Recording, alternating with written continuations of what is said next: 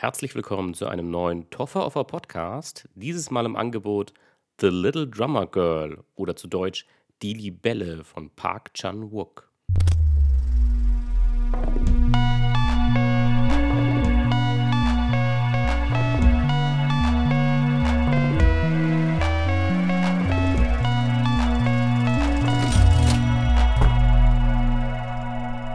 Ja, dieses Mal geht es nicht um einen Film, sondern es geht mal wieder nach langer Zeit um eine Serie.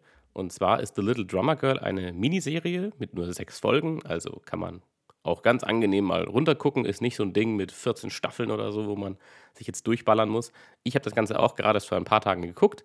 Die Serie ist eigentlich von 2018, aber ich konnte sie auch jetzt erst sehen, denn die war in Deutschland eher ein bisschen schwierig verfügbar. Eben entweder man kann sie irgendwie nur direkt auf DVD oder Blu-ray kaufen, aber mit Laien ist immer irgendwie schwierig. Es gibt komischerweise einfach so manche Serien und manche Filme auch, die einfach nach wie vor im internationalen Markt nicht überall vertreten sind. Also das ist für mich besonders bitter immer, wenn es dann so an Indie-Filme geht, weil die eben ein bisschen kleiner sind und es gibt wirklich regelmäßig Sachen, wo ich dann weiß, ich will die sehen, weil ich die schon mitbekomme und dann suche ich danach, wo gibt es die denn in Deutschland offiziell zu sehen und dann gibt es oft keine einzige Möglichkeit.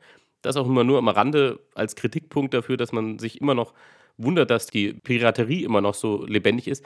Ja, wenn man die Sachen wirklich nicht zum Kaufen verfügbar macht, ist halt schwierig. In dem Fall hatte ich aber Glück. Das ist eine Serie, die ja ich in Deutschland jetzt auf dem Streaming-Service Stars Play sehen konnte. Das Ganze ist nicht gesponsert in irgendeiner Form. Die hatten einfach nur ein billiges Angebot. Das, da konnte ich jetzt irgendwie für 2 Euro, glaube ich, sechs Monate abschließen. Die haben eine sehr kleine Bibliothek, aber die haben zwei Serien, die ich sehr gerne sehen wollte. Und das ist eine davon und deswegen bespreche ich die jetzt auch. Aber was ist eigentlich The Little Drummer Girl, beziehungsweise bei uns eben die Libelle genannt, weil das Ganze basiert auf einem Buch. Und das heißt im Deutschen auch die Libelle. Und das Buch ist von John Le Carré. Äh, das ist ein sehr bekannter Autor dafür, dass er immer ja, Spionage-Thriller schreibt. Und er ist ein starker Kontrast so zu dieser James Bond-Logik von Spionage-Thriller. Also bei ihm ist es oft, ähm, steht die Moral im Vordergrund. Es sind echt eher düstere Geschichten. Bekannte Sachen von ihm, die auch verfilmt wurden, die ihr vielleicht kennt, sind unter anderem Dame, König, Aspion. Ähm, Der ewige Gärtner ist auch ein Film, den ich äh, vor ein paar Jahren gesehen habe, den ich auch sehr, sehr gut fand. Und ja, wie gesagt, das sind eigentlich alles Bücher und die Bücher sind sicher auch ganz großartig, aber ja, hier geht es natürlich immer um Filme und Serien. Und The Little Drummer Girl wurde auch schon mal verfilmt. Und damals war, glaube ich, einer der Hauptkritikpunkte, dass es sich wohl als Serie besser eignen würde, weil es einfach viel, viel Stoff ist, viel, viel Inhalt. Und das hat man in dem Fall schlauerweise gemacht. Das Ganze hat eben nur sechs Folgen, jede Folge so circa eine Stunde. Und ja, was hat mich daran gereizt? Zuallererst natürlich die Regie, und zwar Park Chan-wook. Das ist ein südkoreanischer Regisseur, den ich sehr, sehr feiere, der auch mein, ja, mein Eintritt in das südkoreanische Kino war mit dem Film Oldboy damals. Ein Film, den ich, glaube ich, schon ein paar Mal erwähnt habe, den ich an dieser Stelle auch nochmal ausdrücklich empfehle. Wenn ihr Oldboy nicht gesehen habt, guckt euch den an und achtet darauf, dass ihr nicht das Remake erwischt. Das amerikanische Remake von Spike Lee habe ich nie geguckt, ähm, habe ich nie viel Gutes zugehört. Das Original ist einfach super geil. Guckt euch das Original an. Genau, das dazu, das war so der erste Trigger, warum ich diese Serie jetzt seit zwei Jahren auf meiner Liste hatte. Und dann natürlich auch die Besetzung, die ist wirklich großartig. Wir haben hier in den Hauptrollen Florence Pugh, bekannt aus Midsommar, Little Women und, und, und. Wird jetzt auch im neuen Black Widow von Marvel zu sehen sein. Vielleicht kennt, kennt sie dann auch ein breiteres Publikum. Michael Shannon spielt mit, der auch, irgendwie hat jeder auch schon seine Erfahrungen in Comicbuchfilmen. Ne? Michael Shannon ist natürlich der bekannte General Zord aus Zack Snyders Meisterwerk Man of Steel. ja, ja. Nee, Michael Shannon, großartiger Schauspieler, hat auch äh, einige Oscar-Nominierungen, ich glaube schon mehrere Oscar-Nominierungen hinter sich. Zuletzt, glaube ich, haben ihn viele Leute in The Shape of Water gesehen als Evil Dude. Und ähm, ich glaube, ich habe ihn das erste Mal mitbekommen in Zeiten des Aufruhrs. Also Michael Shannon, ein, einer dieser Schauspieler, die, der ja sehr immer intensive Rollen spielt. Also ich glaube, der spielt selten so richtig relaxte Leute. Ähm, der hat auch leicht, sowas leicht Irres an sich oder sowas leicht ja, Unberechenbares und, und, und ja, soweit man das überhaupt über einen Menschen sagen kann, hat er so eine leicht cholerische Ader. So man, man hat immer das Gefühl, der ist immer kurz davor auszubrechen und deswegen passt er hier auch sehr gut als äh, ein leitender Mitarbeiter des Mossads. Denn jetzt kommen wir mal zur Story. Worum geht es überhaupt?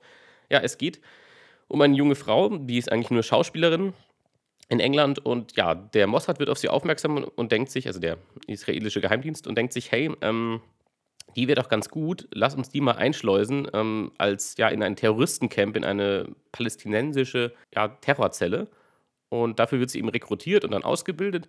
Äh, Michael Shannon ist so eben so ein bisschen der Boss der Aktion, der ganzen Unternehmung. Aber wirklich ausbilden äh, tut Florence Pugh dann Alexander Skarsgård, auch ein bekannter Schauspieler, vielleicht nicht für viele vom Namen her. Sein Vater ist auch Schauspieler, äh, sein Bruder ist unter anderem S, also Pennywise. Jetzt fällt mir natürlich aus dem Stegreifen nichts ein, wo ich ihn gesehen habe, außer ein schlechter Film, den ich mir nicht mal angeguckt habe. Er war der neue Tarzan vor ein paar Jahren. Der Film war, glaube ich, relativ ein Flop. Aber nee, auch ein guter Schauspieler, Alexander Skarsgård. Äh, war jetzt auch in der HBO-Miniserie zu sehen, die ich jetzt auch nicht mehr vom Namen zusammenkriege. Äh, Big Little Lies. Ach, jetzt habe ich es. Da war er auch zu sehen und da spielt er auch ein ziemliches Arschloch und äh, spielt das aber sehr, sehr gut.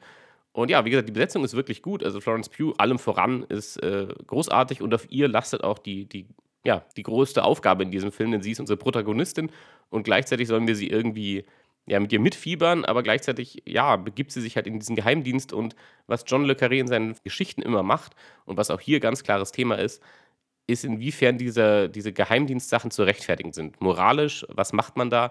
Welche Menschen kommen da unter die Räder?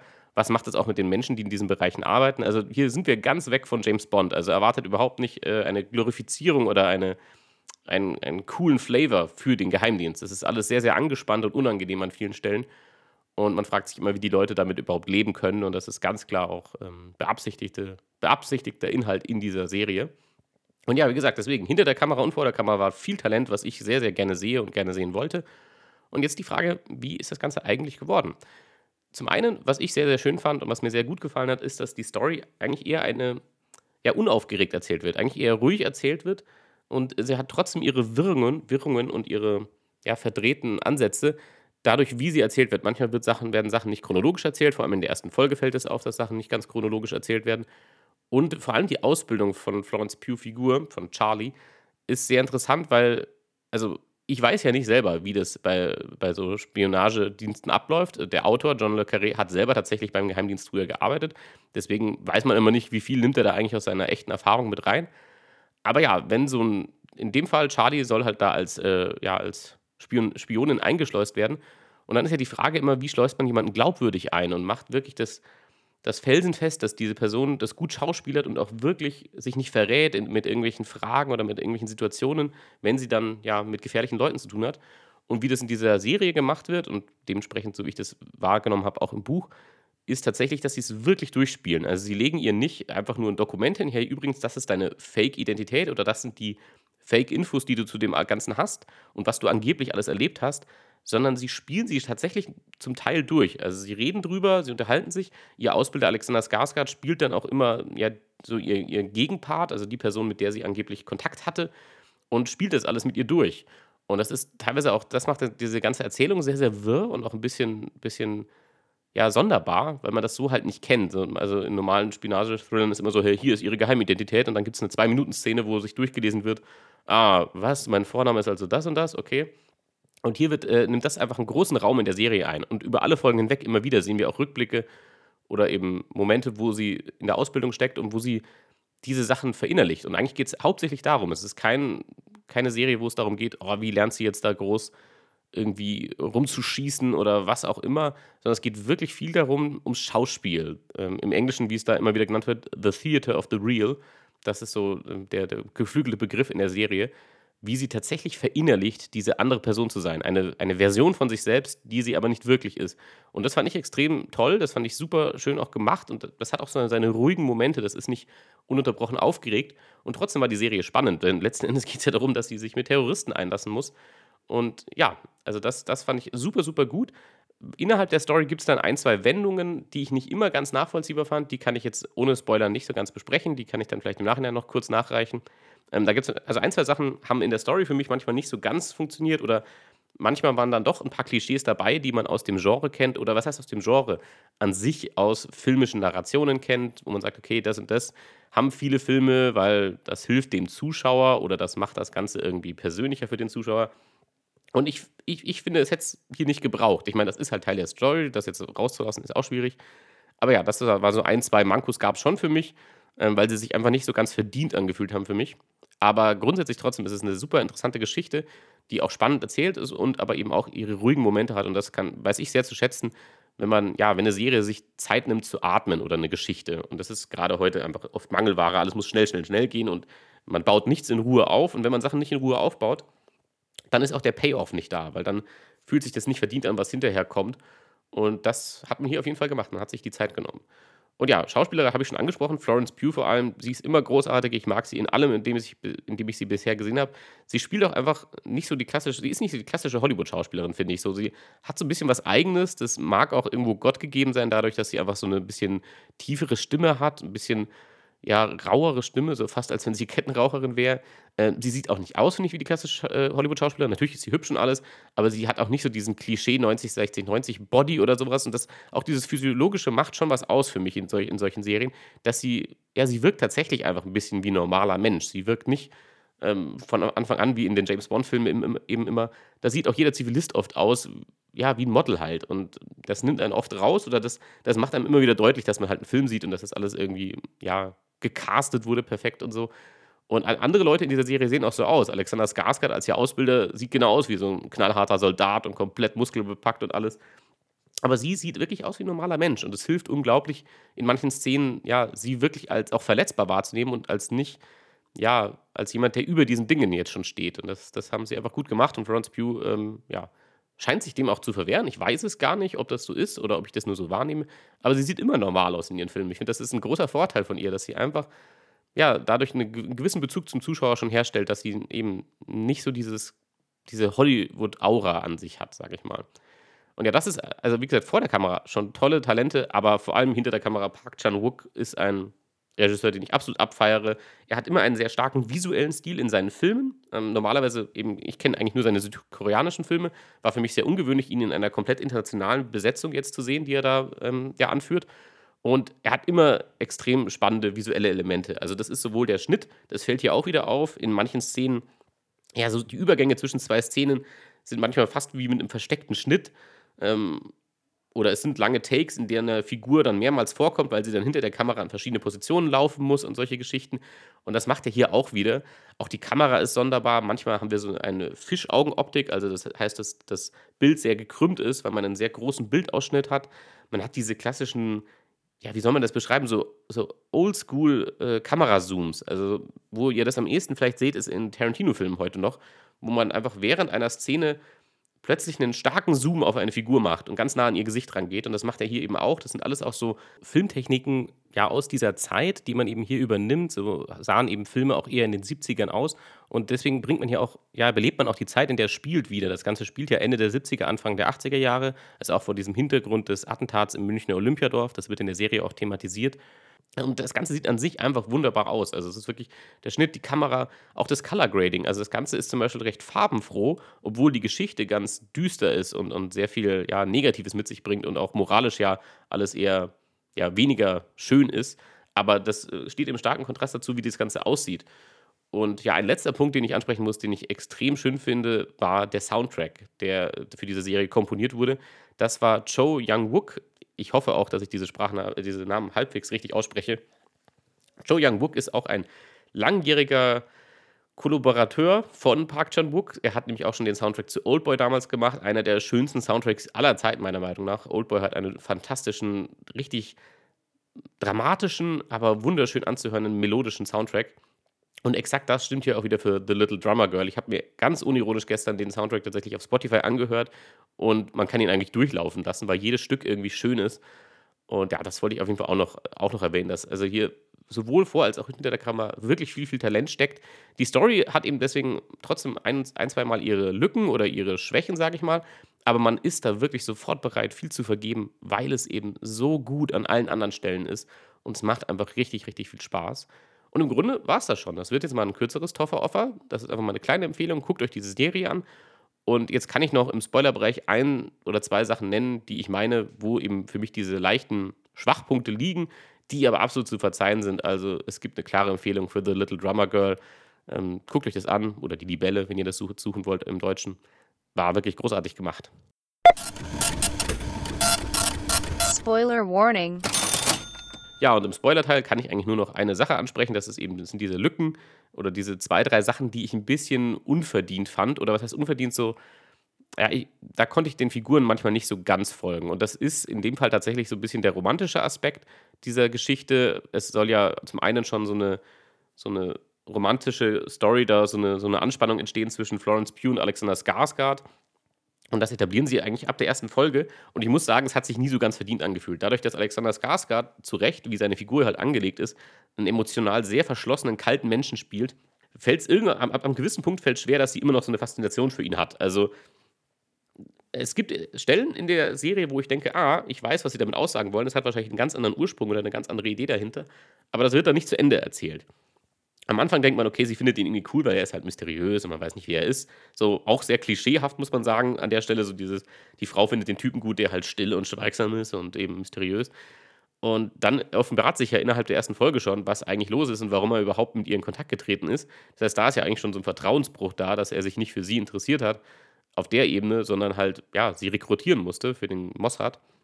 Und ähm, dann wird das trotzdem alle paar Folgen wieder aufgegriffen, so dass sie ihn irgendwie, sie will ihn, äh, gefühlt in jeder Folge will sie ihn eigentlich verführen.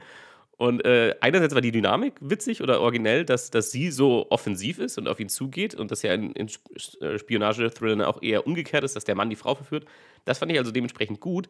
Aber man hat nie so ganz nachvollziehen können, warum jetzt er oder warum, also was genau mag sie an, an, ihn, ihn. Ist es einfach nur ja, ein körperlicher Trieb in dem Fall oder soll es schon mehr sein? Man hat schon das Gefühl, es soll mehr sein. Sie, sie liebt ihn wirklich oder keine Ahnung.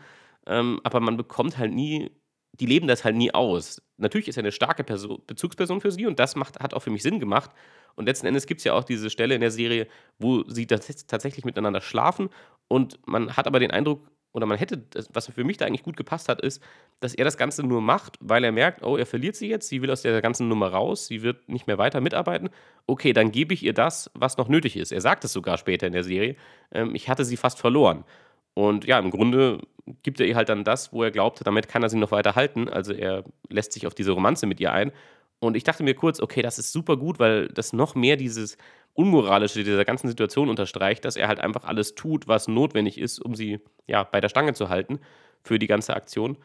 Und sicher mag er sie auch ein bisschen. Das, das glaubt man ihm schon irgendwo, dass er sie nett findet. Aber eben diese echte Romanze ist für mich nicht greifbar und nachvollziehbar. Und ich dachte die ganze Zeit, dass da auch noch irgendwie so ein bisschen der moralische Aspekt am Ende kommt, dass das auch nicht funktionieren kann bei den beiden, weil die aus Umständen sich heraus kennengelernt haben, die keine wirkliche Liebe zulassen oder keine, auch kein wirkliches ja, privates Leben mehr zulassen. Und am Ende stellen sie das aber dann doch so dar. So diese letzte Szene der Serie ist leider dann noch so ein bisschen so, wo ich mir denke, okay, also kurz vorher noch ähm, ist sie eigentlich total gebrochen durch ihr ewiges doppeltes Spiel. Ähm, und als er eben diesen, ja, diesen Terrorzellenanführer Khalil, als er den umbringt, da weint sie ja auch und ist total gebrochen. Und man denkt eigentlich so, ja, also aus den beiden kann eigentlich nichts mehr werden, weil sie sich eben unter den falschen Bedingungen kennengelernt haben. Und am Ende steht das aber dann doch noch irgendwie im Raum. Und am Ende reist sie ihm doch wieder nach, äh, auch, auch wieder hinterher. Und das war dann für mich einfach ihrer Figur nicht mehr treu genug. So, da habe ich dann irgendwie nicht mehr verstanden, ab einem gewissen Punkt, warum ist das jetzt immer noch so? Sie hat natürlich eine Bezugsperson während der ganzen Geschichte gebraucht und daraus war das auch logisch. Und letzten Endes hat er sich irgendwo darauf eingelassen, aber dann gibt es wieder Szenen, nachdem sie auch schon miteinander geschlafen haben, wo er sie ganz klar abblockt, wo er ihr ganz klar eigentlich zu verstehen gibt, hey, das ist hier eine Arbeitsbeziehung und ich tue halt das, was nötig ist, damit du diesen Job ordentlich machst. Aber es wirkt halt nie wirklich, als wenn, als wenn von seiner Seite dann eine tiefe, starke Romanze ist. So, also er fühlt sich vielleicht ein bisschen für sie verantwortlich, dass sie nicht drauf geht und sowas. Das wird schon etabliert. Aber dass da eine Liebesgeschichte daraus entsteht, die diese Geschichte überdauert, diese ganze Serie, das war für mich einfach nicht ganz greifbar, nicht ganz so nachvollziehbar. Liegt vielleicht auch an dem, wie ich das Ganze gelesen habe. Aber ja, das war so ein, einer der Schwachpunkte, die es halt für mich hatte zwischendurch. Aber das hat tatsächlich trotzdem die Geschichte nicht weniger interessant gemacht. Also das, auch die Figuren. Trotzdem wollte ich noch wissen, was mit ihr los ist und, und wie es ihr geht. Und an allen anderen Stellen konnte ich mit ihr super mitfiebern oder mich mit ihr identifizieren. Das war eigentlich nur dieser eine Aspekt, wo ich mir manchmal dachte, ja, also, wie oft muss er zum Beispiel auch Nein sagen oder dich wegschubsen, bis du es einfach akzeptierst? Ähm, ja, war für mich interessant zu sehen. Äh, für mich auch immer interessant, in dem Fall so ein bisschen diesen Geschlechtertausch zu machen, mich zu fragen, wie würde das andersrum wirken. Und äh, ja, ich, ich fand es so oder so einfach komisch. So. Das äh, war für mich nicht ganz greifbar, vor allem weil man es nicht zu Ende erzählt hat. Also dann hätte man mir irgendwie eine Aufarbeitung geben müssen, inwiefern er einfach ihr Mentor war und sie einfach diese Sicherheit durch irgendeinen Menschen gebraucht hat, auch wenn dieser Mensch ihr nicht in der Form nahesteht, wie sie es gerne hätte. Ähm, das ist ja menschlich, dass man sich an irgendwas festhalten muss und irgendwo Vertrauen aufbauen muss, selbst wenn das Vertrauen nicht verdient ist. Aber dann hat man dem am Ende doch nicht genug Platz gegeben und das Ganze auserzählt, ähm, was da wirklich zwischen den beiden war oder nicht war. Und ja, das hat das Einzige, was mir gefehlt hat. Ansonsten wirklich, wirklich gute Serie. Ich muss auch an der Stelle mal sagen, die ganzen Nebendarsteller fand ich wirklich gut. Also auch die weniger bekannten. Den bekanntesten, den man auf jeden Fall noch nennen muss, der ist eigentlich nicht unbekannt, ist natürlich Charles Dance, der auch mitspielt, der einfach in der letzten oder vorletzten Folge auftaucht. Kennen die meisten wahrscheinlich aus Game of Thrones. Großartiger Veteran unter den Schauspielern und selbst mit dem bisschen, was er noch hat in, in den zwei, drei Szenen, ist er halt natürlich sofort zum Kotzen und unsympathisch. Das hat er einfach drauf und eben aber auch all die Schauspieler, die ich nicht kannte, in wirklich kleinen Nebenrollen. Also vor allem auch in dieser Terrorzelle. Also sowohl die beiden Brüder, Michel und äh, Khalil, vor allem Khalil hat ja nur eine Folge, in der er überhaupt vorkommt. Und da haben sie einfach einen tollen Schauspieler gefunden. Der hat eine Intensität an sich. Auch allein schon die Art, wie der guckt, sein Blick, das war großartig gecastet. Gerade wenn man sagt, okay, das ist so jemand, der, der andere Leute inspiriert, der Leute ja irgendwie seiner Idee unter, ähm, ja, unterjochen kann, jetzt mal hart formuliert. Und das war, das war stark. Also, da war einfach starkes Casting, hinter der Kamera wirklich viel Talent. Das Ganze sieht wunderschön aus. Also, kann man sich allein optisch immer ansehen. Das ist mir generell immer mit Park Chan-wook-Filmen aufgefallen. Nicht jeder seiner Filme ist total komplett mein hundertprozentiger Geschmack, aber seine Filme sehen immer unfassbar toll aus und es macht immer Spaß, sie allein optisch zu sehen. Also, das sind so Sachen, die könnte man mindestens auch immer im Hintergrund laufen lassen, einfach nur um schöne Bilder zu sehen. Und das äh, ist hier auch gegeben, aber hier ist auch einfach noch zusätzlich eine wirklich interessante Geschichte, die eben gerade auch wieder dieses Spionage-Genre ja so ein bisschen realistischer zeigt, sage ich mal in Anführungszeichen, und ein bisschen ja, weniger verherrlicht. Und das äh, ja, hat ja einfach gut funktioniert. Das war's dementsprechend. Bis zum nächsten Mal.